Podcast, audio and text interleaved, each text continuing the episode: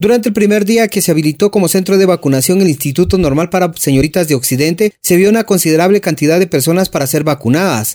Juan Carlos Ronquillo, supervisor educativo del nivel medio, hace llamado a la comunidad estudiantil de 12 a 17 años para que acudan a ser vacunados no solo en el INSO, sino en los demás centros educativos que fueron habilitados en el departamento. Entonces, énfasis a la juventud, ¿verdad? Que todos eh, nos reclaman que quieren ya las clases presenciales, pero para eso tenemos que aportar nosotros también nuestro granito de arena y poder vacunarnos para poder, poder convivir con nuestros compañeros, nuestros maestros y estar en nuestro instituto querido.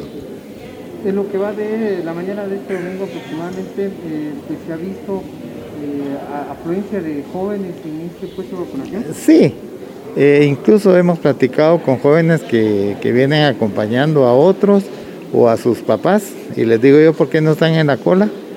Porque ya nos vacunamos, estamos esperando la segunda dosis y entonces eso pues eh, nos, nos, alienta, ¿verdad?